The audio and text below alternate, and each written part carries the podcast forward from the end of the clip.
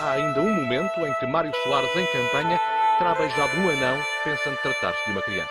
Lógico que é filho meu, pretendo beneficiar o filho meu, sim, pretendo. Para um país mais justo, para um país mais pobre. E estamos a assistir ao triunfo dos idiotas. Estamos de volta para mais uma semana do nosso podcast, o melhor podcast da internet, o pós-intelectual, no nosso oitavo episódio. Já chegamos bastante longe, né? Nosso, já estamos a construir uma sólida legião de fãs, né? principalmente os nossos amigos e pais. Mas vamos chegar lá um dia, um dia chegaremos no, na linha da frente do podcast intelectual português e internacional. Obviamente estou aqui com, com o Ricardo Ayai, com o Miguel Braz, Pedro Poeta, Pedro Oliveira. Sendo Pedro Poeta e Pedro Oliveira a mesma pessoa, só para deixar aqui claro. Era isso que eu ia dizer, tinhas um convidado extra esta semana. Exatamente, não era tipo o Fernando Pessoa. Ou, oh, exatamente, ah, né? muito bem. e obviamente eu sou o Matheus. Um, estamos aqui é, na quarentena em alguns países ainda, alguns já estão começando a relaxar as medidas. E uma das coisas que foram impactadas durante essa pandemia do coronavírus, de facto, foi o desporto, né? Uh, aposto que muita gente aqui já começou a acompanhar o campeonato da, Bela da Bielorrússia, né? Porque o futebol em todo lado já está suspenso. E eu agora já sou um fã do Dinamo Brest, porque eu tinha que ver futebol e não conseguia mais ficar. E, e pronto, me dediquei a, a isso, não sei vocês. E do campeonato angolano do Girabola. Campeonato angolano também, e eu acho que isso. Eu não sei quais foram os países que não suspenderam a bola, vou te ser sincero. Mas. Uh, enfim. Não só futebol, mas tênis, Fórmula 1, boxing, uh, corridas a cavalo, uh, uma série de coisas a nível foram suspensas. A nível das pessoas, o pessoal já não pode ir ao ginásio, já não pode encher, tem que fazer desporto em casa, tem que ir ao parque. Mas vamos focar no, no, no desporto, qual vai ser o futuro, principalmente agora, a partir de agora que as medidas estão uh, a serem uh, relaxadas, né? Como se diz. Uh, queria saber aqui com o pessoal qual é a vossa opinião. vamos começar pelo futebol, que alguns, algumas ligas vão, vão começar agora em junho, outras em julho, e a Liga Alemã já, já, já retornou. Qual será o, o futuro disso, agora, principalmente agora? Qual vai ser a, a principal diferença do, do normal, como se diz? Aquilo que causa mais estranheza é sempre a ausência de público. E hum, nós já tínhamos essa experiência dos jogos à porta fechada, uh, que causa sempre aquela. Há sempre ali aquele vazio do, do, do público. E, e agora isso nota-se em todos os jogos, como é óbvio. E, é como uma espécie, é uma espécie de salada sem cebola. Falta ali sempre qualquer coisa. Eu, acho que eu não me importo com a salada sem cebola, vou ser sincero. Porquê? Não gostas de cebola? Não, eu gosto de cebola, mas uh, eu acho que é um bocado dispensável. O Matheus gosta de ver só as diatribes dos comentadores. Exato. mas, um, mas com, com, essa falta de público, uh, acredito que a qualidade do futebol talvez também, uh, eu digo futebol e outros uh, esportes uh, também. Eu acho que eu acho que reduz, reduz por variedíssimas razões. primeiro, há sempre uma quebra no ritmo competitivo. Havia uma época que estava em curso e parou de repente. parou por um tempo quase idêntico àquele que costuma parar no verão. E depois, no fim do verão, depois dessa paragem, os clubes precisam de fazer pré-épocas para os jogadores recuperarem aquele ritmo competitivo. Não recuperam a 100%, mas recuperam aí a 20 ou 30%, e depois dá para começar a época devagar e depois o ritmo vai aumentando. Agora tiveram que começar do zero e, e começar a competir logo. E por causa disso, surgem naturalmente lesões. A Bundesliga na primeira jornada teve oito lesões. Oito é, jogadores ao longo, ao longo da, da, jornada inteira lesionaram-se por causa dessa mudança de ritmo competitivo de repente. É claro que as equipas começaram a treinar com algumas semanas de antecedência, mas isso uh, é quase nada comparado com aquilo com o valor que tem uma pré-época. E, e, isso junta-se também ao risco do, de, de, de riscos de, de, infecções do próprio coronavírus, né? Que isso pode isso completamente, completamente uh, suspender novamente, talvez, a, a temporada, né?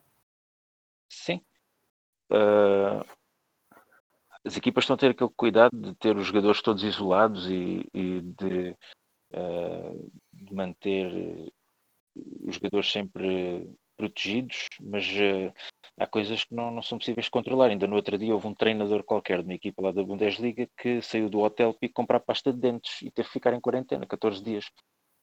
Uh, ainda está em quarentena.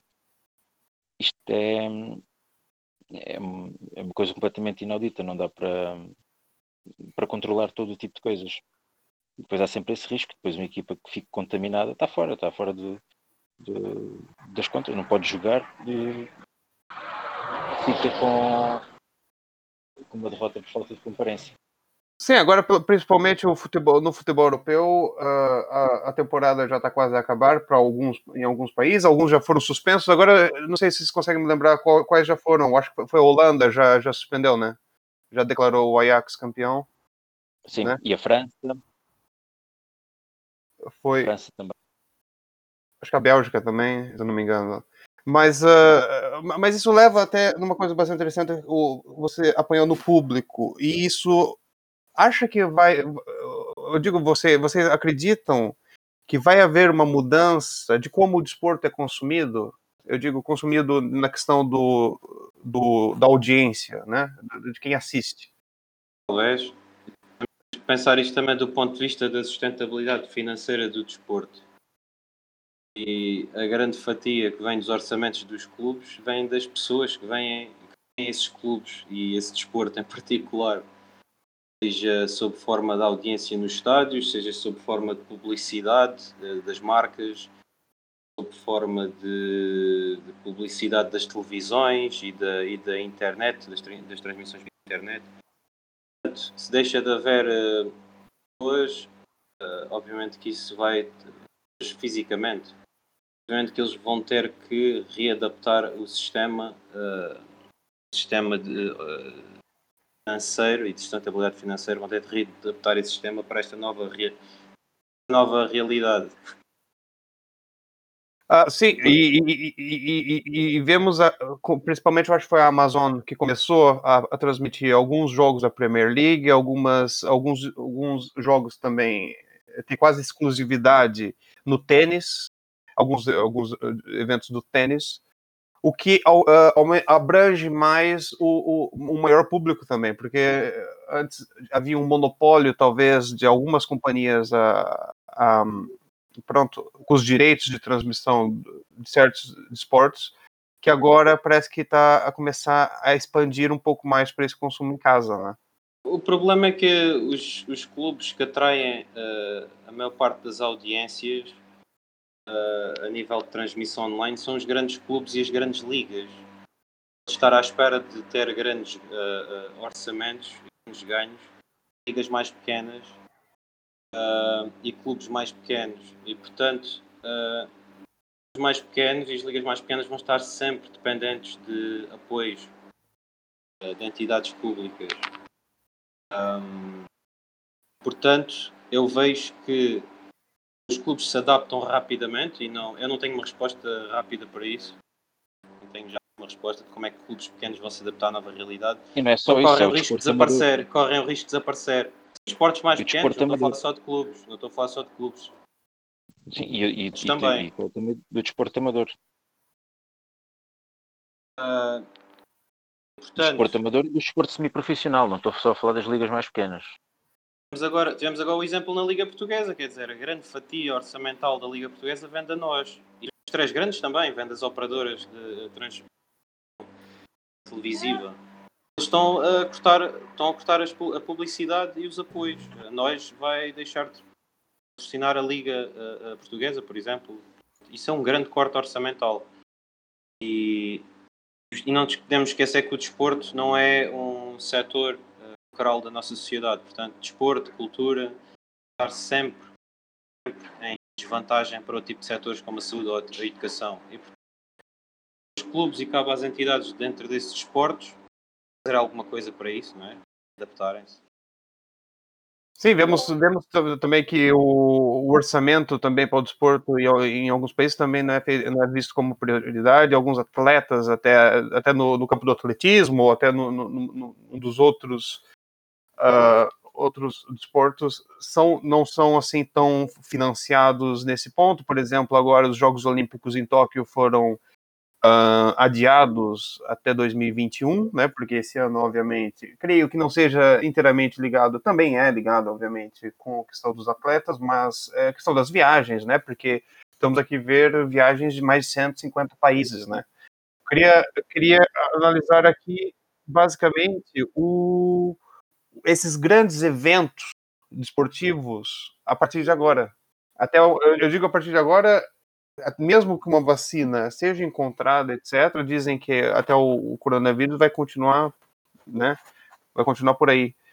Ah, vai realmente haver alguma mudança de como esses grandes eventos desportivos, eu digo Jogos Olímpicos, digo as maratonas, né? Que todas foram não canceladas, mas foram adiadas e provavelmente vão ser canceladas. Ah, eventos Fórmula 1, haverá uma mudança nesses grandes, grandes eventos?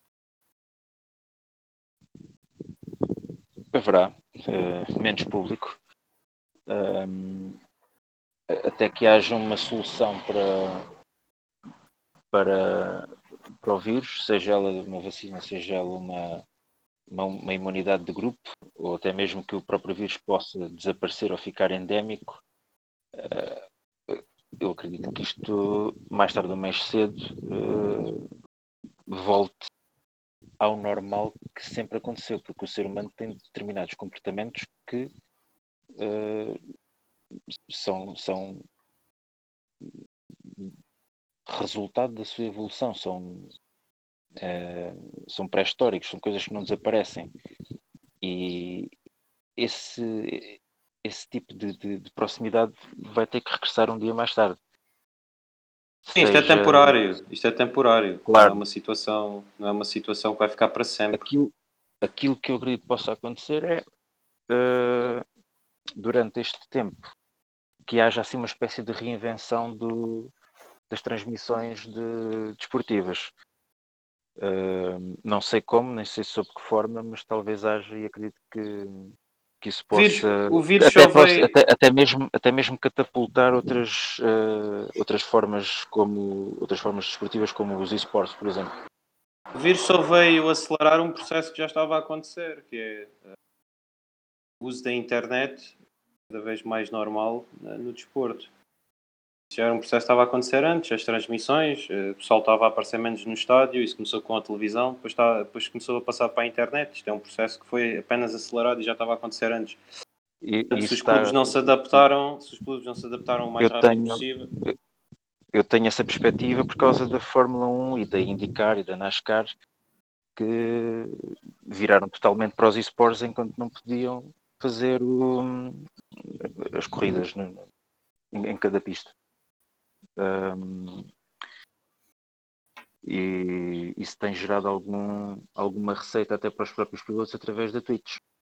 Então, há certamente cer- ah, alguns tipos de desporto que vão sofrer mais do que outros, né? Já existe aqui umas projeções de algumas perdas, né? Perdas da suspensão desses eventos ah, do futebol, das major leagues no- nos Estados Unidos, né? Tipo beisebol, bas basquete, ah, a su- suspensão do suspensão não é o adiamento, né? Do, do- do- do- dos Jogos Olímpicos, né? Em Tóquio e são perdas monumentais, né, que, que realmente vão, fazer, vão ter um grande impacto uh, de como o desporto vai, vai ser, os, os, os, os eventos desportivos, né, nesse caso, irão ser uh, abordados.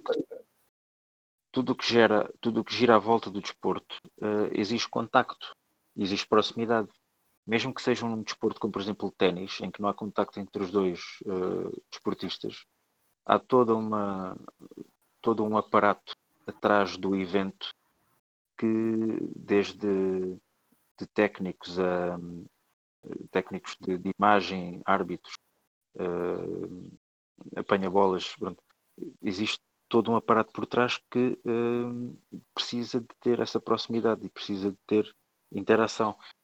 Uh, esse tipo de, de, de, impacto não se nota muito. Ou como, por exemplo, na Fórmula 1, em que nas boxes os mecânicos têm que estar todos juntos uns aos outros quando estão a, a fazer uma paragem de um carro, mesmo que o piloto dentro da pista seja dentro de um carro sozinho. Esse tipo de coisas afeta sempre indiretamente. Sim, eu acho que o Golf também, né? O Golf também existe essa coisa logística toda atrás, né? Do, do aparato. Do, né? E, e, e, sempre quando há eventos de golfe, muito, muito, o público, mesmo sem público, né, é um pouco mais uh, diferente do que realmente é. E por falar em, em, em, eventos esportivos que estão a ser cancelados, também temos uh, eventos culturais, né, que também estão a sofrer por causa do, do coronavírus, né, por causa dessa da quarentena do coronavírus. Já temos os festivais de verão praticamente todos cancelados, não foram? Menos o Avante. Menos o Avante, é verdade. Mas isso não é um festival. Isso não é um festival. Não é um festival, teoricamente. Na teoria, administrativamente, não é um festival, claro. De acordo com o Bernardino Soares, não é um festival. É a segunda vez que falo nele. Vamos ter que o identificar. Mas uh, para, uh, para justificar isso que tu disseste, eu vou ter que recorrer àquilo que tu disseste a semana passada acerca do Bernardino Soares, que é para te relembrares. Aquilo que o Bernardino Soares diz não é para prestar atenção. Mas pronto, chega o Bernardino Soares, vamos falar do desporto. vamos falar do, do da, da, parte cultural. Vemos também como, como o desporto, a cultura também não está provavelmente também no top da, da prioridade de orçamento de Estado e, e dessas coisas, né? Então isso, de facto, uh, a questão da música, vamos focar agora um, um bocado na música e talvez uh, podemos depois expandir para outros eventos uh, isso vai ter um impacto brutal na indústria, né? Os, o, a suspensão, principalmente, dos principais festivais de verão, não só em Portugal, mas também na Europa, né? Sim, vai ter um mesmo resultado, algumas diferenças do Porto. Não há público. Um, alguns festivais e alguns eventos, por exemplo, Estou-me a lembrar agora do, do Collision, que é o Web Summit dos Estados Unidos. Fazer o evento à mesma, mas online. As maratonas, uh, estão a fazer maratonas, maratonas virtuais. Uh, alguns, alguns concertos também fizeram concertos virtuais em vez de presenciais. Mas isso são coisas que não, não geram, geram as mesmas receitas dos concertos em si, não é? Há, não há a mesma publicidade, não existe, não existe a área alimentar e bebidas, não há, não há bilhetes vendidos e portanto também, também há, menos, há, menos, há menos custos, é verdade, mas no final do dia vão perder dinheiro bastante. Mas também a experiência do, do, do, consumidor da cultura também muda, né? Porque não sei, não sei vocês, mas talvez eu preferiria estar num concerto live do que estar vendo um live stream em casa, né? Mesmo e quase toda tenha... a gente. E quase toda a gente. Mas isso depende também do formato como as coisas são feitas. Eu não faço ideia quais é são as margens da, da indústria musical e, e, não sei até que ponto é que dos eventos e concertos e etc. Isso serve para vai propriamente para, para a indústria do que propriamente para os, para os artistas. Tenho a sensação que os artistas já fazem mais dinheiro na, na parte das tours do que, do que propriamente na cena dos CDs. Uh, ah, mas isso podias perfeitamente fazer uma alteração, nem que fosse, por exemplo, em termos de pay-per-view. Se me perguntas um concerto e um pay-per-view de um concerto tem o mesmo interesse, obviamente que não. Porque para, pessoa, para, uma pessoa estar a ver um concerto na internet, vai ao Spotify e ouve as músicas com qualidade. Exato. Uh, portanto, isso poderia passar por. E, e, e a mesma coisa para os clubes. Uh, o meu, por acaso, até tem um projeto que neste momento poderia ser potencializado, ser potencializado na questão da comunicação e da proximidade com os adeptos. Uh, e nos concertos seria igual. Ia ser um formato live streaming que o foco seria mais o artista e, e a interação entre o artista e o público e fazer uma coisa mais personalizada e se calhar menos musical, mas que permitisse haver uma ligação entre o, o, artista e o público, no sentido, se calhar, de fazerem perguntas, etc. Como o já falou, por exemplo, a Twitch dava para, para monetizarem através dessa plataforma e dava um, motivo e, um, e, uma razão para um, um espectador entrar ali, porque é mais do que um concerto. Porque um concerto, enquanto evento, proporciona uma série de coisas e é uma experiência. Fazê-lo na internet não é igual. Portanto, teria que ser alterado e teria que oferecer outras coisas para um pay-per-view talvez poder ter algum sucesso. Uh, mas isso é a capacidade de reinvenção, a mesma coisa para os clubes. Este momento podia ser aproveitado, não digo sequer, porque nem concordo uh, com isso, mas uh, podiam provavelmente levar a coisa para um sentido muito mais Big Brother no aspecto de seguir os treinos, possibilitar a internet e usar a internet para, para fazer a ponte entre os adeptos uh, e os, os, jogadores, por exemplo, uh, mostrarem o, o backdoor e uh, o dia a dia do clube, etc. Criarem outro tipo de coisas que criar acesso essa ponte entre adeptos e clubes, sendo que não é o ideal. Então, mas o. Sendo... o, sim, continua. E sendo que no futebol, quer dizer, eu, pá, no caso do Benfica, não posso dizer que o facto de não haver treinos vai melhorar a qualidade do futebol ou não, porque desde que eu me lembro, desde há uns tempos que aquilo não tem andado famoso. Portanto, se calhar sem público, uh, os jogadores não se vão sentir melindrados. Uh, nem melindrados, mas... nem motivados. Pois, é um sentimento estranho. No nosso caso, convenhamos que isto também tem, nos últimos tempos não tem sido o que tem corrido melhor, portanto, se há motivação ou não, não sei, mas os resultados não tinham aparecido. Mas não sei, acho que neste momento aquilo que pode alterar a, a questão e que pode tentar eh, resolver o problema ainda que temporariamente é a questão da comunicação dos clubes, dos concertos e etc. e tentar fazer uma experiência mais interativa porque acho que é aí que, que é a via do dinheiro Sim, nós vimos nas uh, agora esses fenômenos das lives todas, né? Alguns artistas até fazendo lives com Twitter feeds, né? A Malta escrevia lá, aparecia o Twitter lá, mandava um salve pro, pro, pro pessoal enquanto estava fazendo live.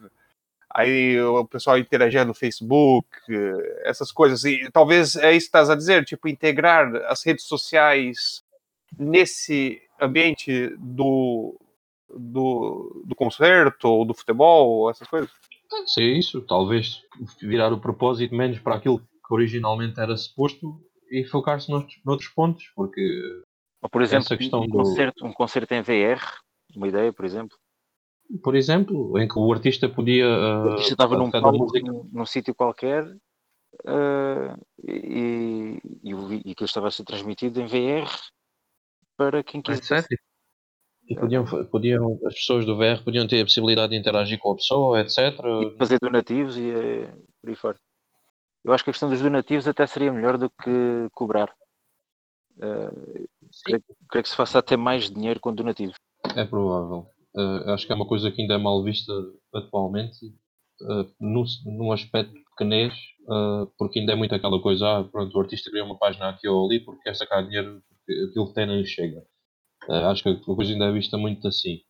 Mas também é verdade que quem gosta vai apoiar. Uh, e, e, e, apesar do streaming ter alterado as perspectivas e, e, ter combatido se calhar um pouco a pirataria, porque facilitou e, tornou muito mais confortável o consumo, acho que há muita gente que faz questão de ter, ter determinadas coisas, seja em formato físico, seja, em, seja no que for. Portanto, talvez fosse, fosse aí mesmo essa via. Só deixar aqui uma pequena nota como o AI disse bem, isto é uma situação que é quase uma dualidade. É, isto é temporário, não vamos ter, vamos ter os concertos vazios para sempre, porque as pessoas querem ir em pessoa ver os concertos, portanto, se sentirem à vontade para ir, vão. Uh, ao mesmo tempo, existe uh, uma evolução nos meios que as pessoas consomem os produtos, neste caso. Um, internet uh, e numa segunda medida a televisão. E portanto, uh, eu acho que isto é uma. De um lado tens uh, clubes e artistas e organizadores de eventos tentarem adaptar-se a, novas tecnologias e à internet, e isso era uma coisa já antiga, já tem muitos anos. Por outro lado, tens mesmos atores a, a, a, tentarem se adaptar a esta nova realidade que é temporária. Portanto, eu acho que hum, dois problemas diferentes ao mesmo tempo estão relacionados. Uh, e, portanto, não existe, na minha opinião, uma resposta para isso neste momento. Eu não tenho uma solução, eu não tenho uma solução para isso neste momento.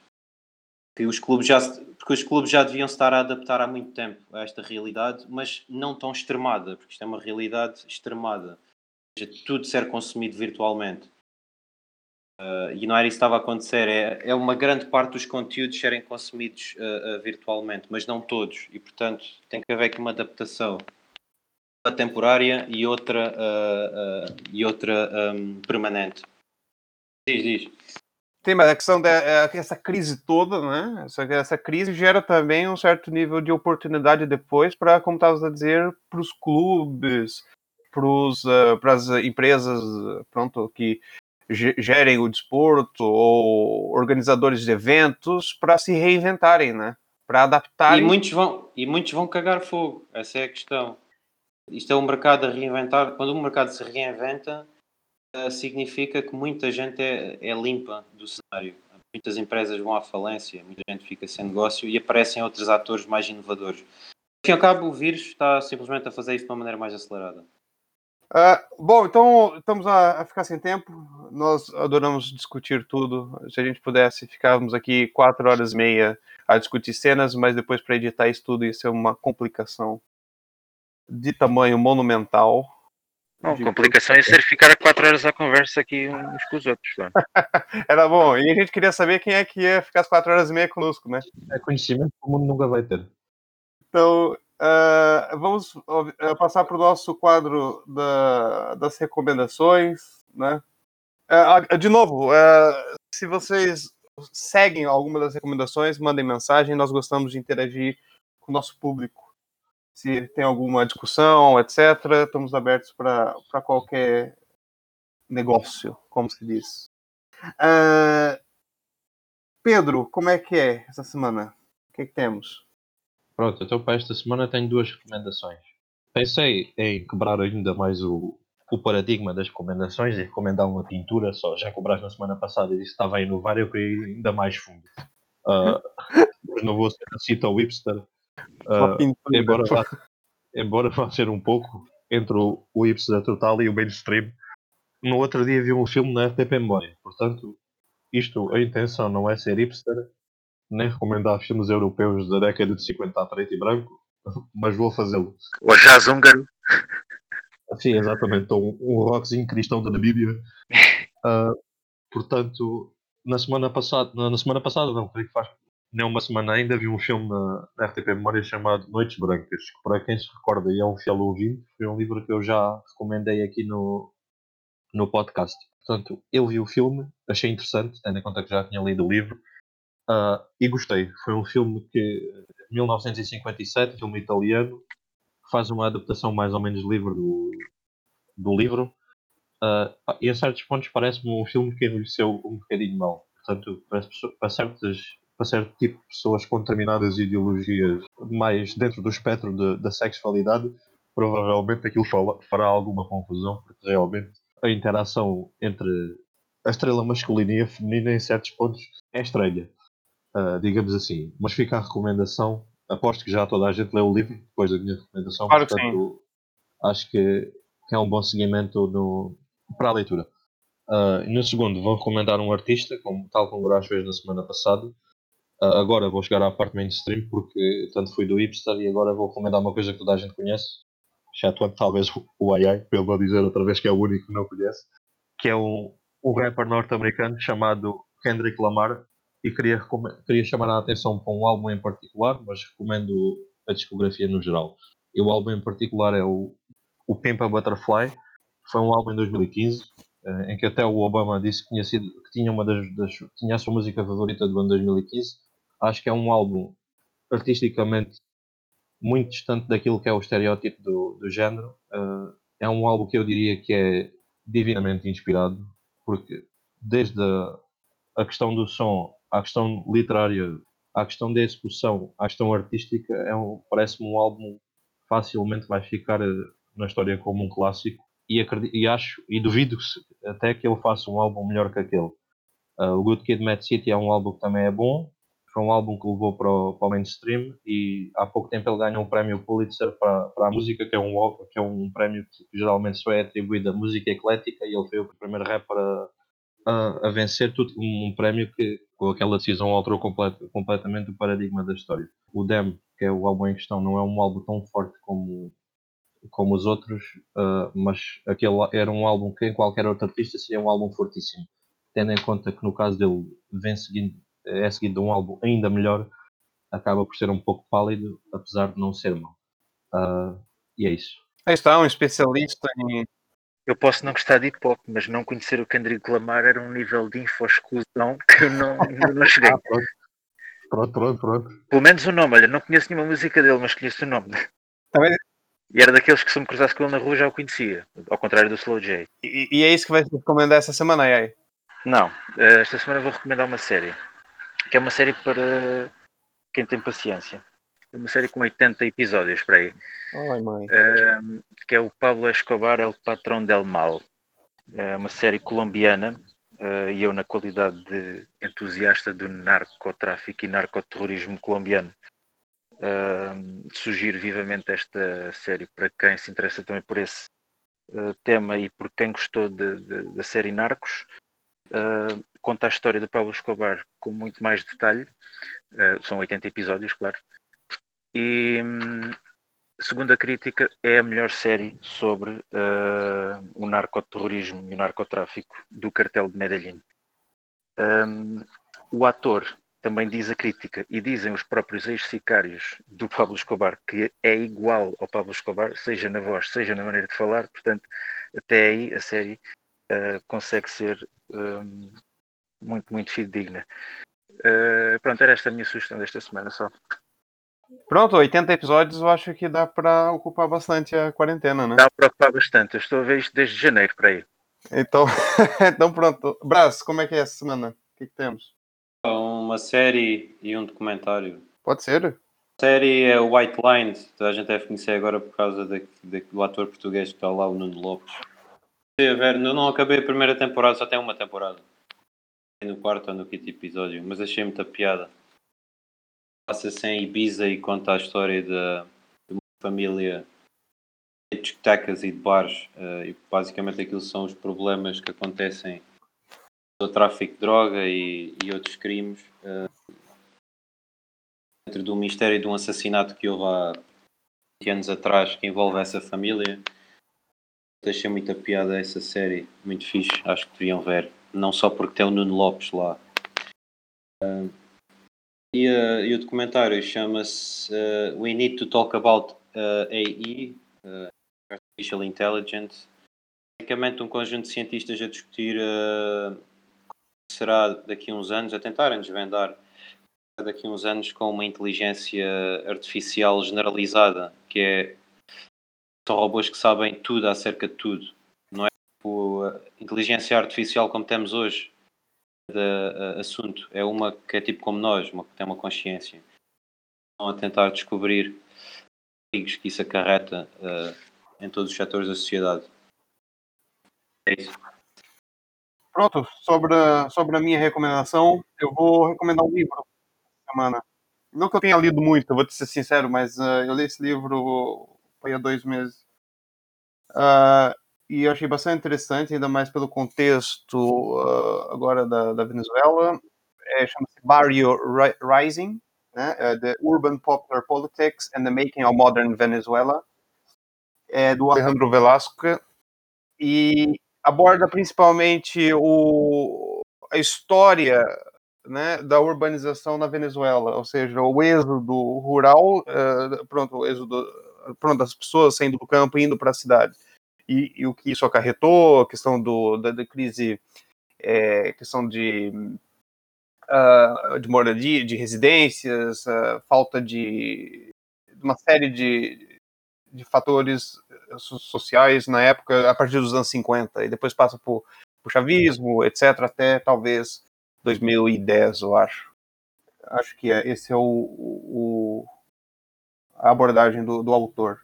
Ah, bom, então ficamos por aqui. Ah, não esqueçam de nos seguir no Spotify, no Castbox, no. que mais? Onde é que estamos mais? No YouTube.